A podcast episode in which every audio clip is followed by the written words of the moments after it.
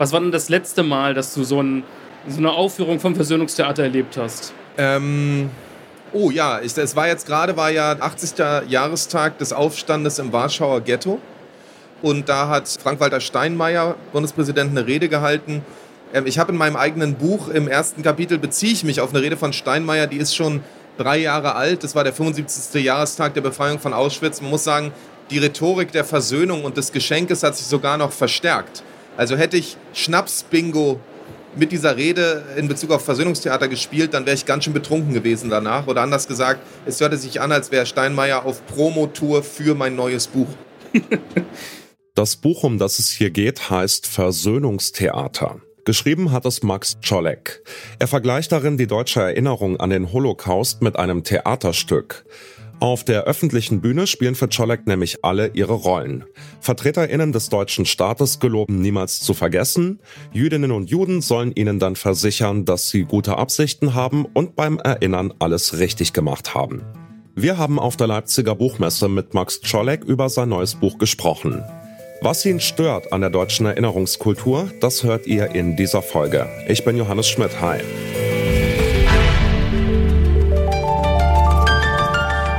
Zurück zum Thema.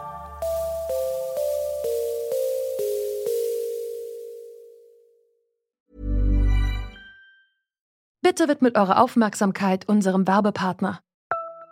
Die Suche nach geeigneten Mitarbeitenden kann viel Zeit in Anspruch nehmen, muss sie aber nicht unbedingt, denn man kann sich helfen lassen. Zum Beispiel mit den Premium-Stellenanzeigen von Indeed, denn damit wird eure Stellenanzeige in der Suche sichtbarer und Bewerberinnen und Bewerber werden schneller auf euch aufmerksam. Indeed schenkt euch jetzt 75 Euro Startguthaben für eure Premium-Stellenanzeigen. Klickt dazu auf den Link in den Show Notes. Es gelten die AGB.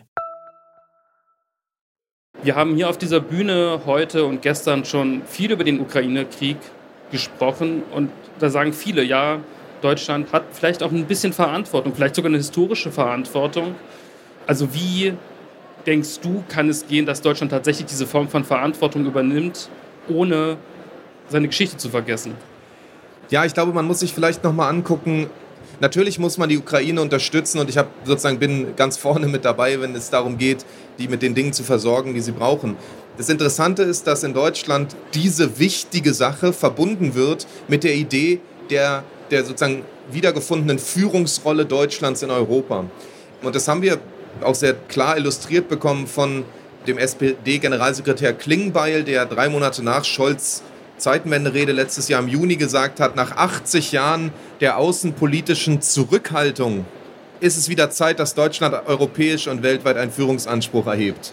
Man denkt sich so, Diggi, merkst du überhaupt, was du da sagst? Nach 80 Jahren der außenpolitischen Zurückhaltung war mir nicht klar, dass das, was nach 45 passiert ist, eine Zurückhaltung war. Ich dachte, das war ehrlich gesagt dauerhaft gemeint. Das heißt, da laufen so eigenartige Prozesse und das Interessante ist, dass dafür die Erinnerungskultur oder die vermeintliche Weltmeisterschaft der Erinnerungskultur die erfolgte Versöhnung als Legitimationsgrundlage herangezogen wird. Man sagt, weil wir so gut erinnert haben, darum dürfen wir wieder einen Führungsanspruch einlösen.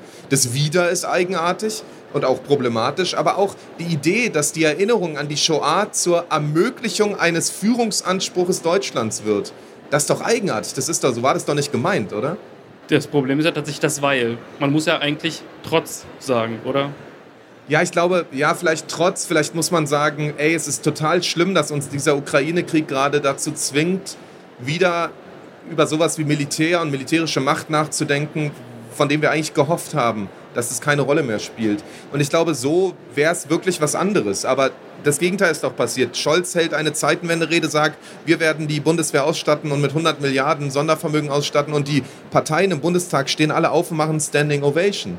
Das ist ja das, was real passiert ist. Und da würde ich sagen, da findet nochmal was ganz anderes statt. Da ist irgendeine Erleichterung spürbar im Raum, von der man sich schon fragen muss, wo kommt die her? Wer fühlt sich erleichtert? Warum eigentlich fühlt man sich erleichtert? Und was hat man sich gewünscht offensichtlich, wenn man sich erleichtert fühlt? Was ich ja ganz interessant finde, es geht ja in diesem Kontext immer auch um Schuld, die wir irgendwie auch kollektiv haben. Also wir, damit meine ich jetzt Menschen wie mich. Aber ich finde es ganz interessant, weil es in deinem Buch ja nicht darum geht, ihr habt euch schlecht zu fühlen, ihr Nachkommen der Täter oder fühlt euch schuldig, sondern es geht ja ganz explizit darum zu sagen, ihr müsst das richtig im Kopf behalten, damit das nicht wieder passiert. Also es ist ja quasi, also das, was, was du dir wünschst, ist ja nicht in die Vergangenheit gerichtet, sondern in die Zukunft gerichtet. Ich, ich würde auch sagen, das Buch ist eigentlich eine grundlegende Auseinandersetzung mit der Frage, wofür ist Erinnerungskultur eigentlich da? Ich glaube, es gibt ganz viele Leute, gerade in der Gegenwart, die sagen, Erinnerungskultur ist dafür da, dass wir unser eigenes Verhältnis zur Nation entkrampfen. Das sagt zum Beispiel Aleida Assmann, eine der wichtigsten Erinnerungsforscherinnen Deutschlands. Oder Erinnerungskultur ist der Grund, die gute Erinnerungskultur ist der Grund, dass wir wieder stolz sein können auf Deutschland. Oton Steinmeier. Also das sind alles Sachen, die werden auf hoher politischer Ebene argumentiert als Erinnerungskultur ist im Endeffekt dafür da, dass wir so etwas wie die gute deutsche Geschichte auch wieder denken dürfen, weil wir haben uns mit unseren Dämonen konfrontiert. Das so ein bisschen ist die Legitimationsargumentation.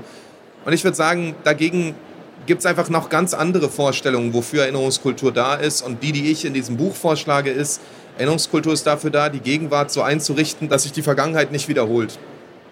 Und das erzeugt eine völlig andere sozusagen Liste von Policies, sowas wie rechte Strukturen in staatlichen Institutionen bekämpfen, wäre dann erste Kategorie, erste Priorität einer Erinnerungskultur, die ihren Namen auch verdient. Der Umbau der Sicherheitsbehörden, nachdem der NSU aufgeflogen ist, wäre eine erste Priorität von so einer Erinnerungskultur. Und stattdessen verhindern die Grünen in Hamburg, dass ein NSU-Ausschuss überhaupt eingerichtet wird. Es muss klar sein, dass da sozusagen bestimmte das Interessante ist, und die Grünen verhindern das und können dann immer noch in den Spiegel gucken und sagen, also wir sind, haben ganz toll aufgearbeitet, die Vergangenheit. Und dass das nicht miteinander verbunden gedacht wird, dass man tatsächlich glaubt, Erinnerungskultur hat mit unserer Gegenwart eigentlich gar nichts zu tun oder anders, Erinnerungskultur ermöglicht uns eine Gegenwart, in der wir wieder normal so national sein dürfen wie alle anderen auch. Das halte ich für eine extrem toxische und auch problematische Erzählung, die finde ich auch eine, eine, übergriffige Art ist, die Shoah produktiv werden zu lassen für diese komische nationale Normalisierung, nach der sich so eine Dominanzkultur sehnt. Ist ja eine Form von Ausnutzung fast schon. Ist eine Funktionalisierung, auf jeden Fall. Da frage ich mich aber auch, ob wir dann nicht eigentlich auch symbolische Akte brauchen, weil die wirklichen Täter ja uns quasi durch die Hände gerutscht sind ins Grab.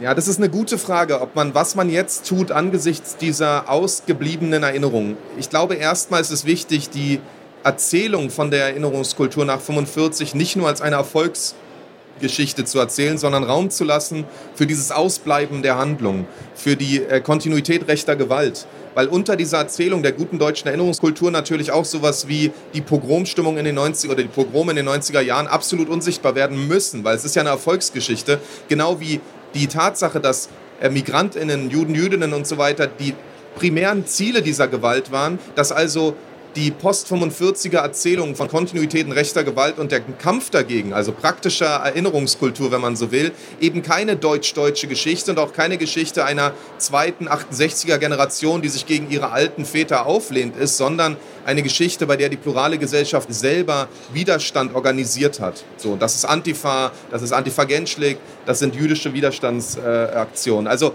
einen breiteren Blick dafür zu bekommen, was da eigentlich schiefgelaufen ist und dann in der Gegenwart auch, glaube ich, einen Raum zu öffnen, der nicht nur einer ist, der diese Versöhnung und diese Legitimierung von Nationalismus und so und Heimatbegriffen erlaubt, sondern eben auch einer der Untröstlichkeit, einer der Unversöhnlichkeit, einer, der darauf beharrt zu sagen, diese Geschichte hätte nicht passieren dürfen und das, was da passiert ist, das verstört uns, das beunruhigt uns und das eignet sich nicht als Grundlage dafür, Deutschland wieder zu lieben.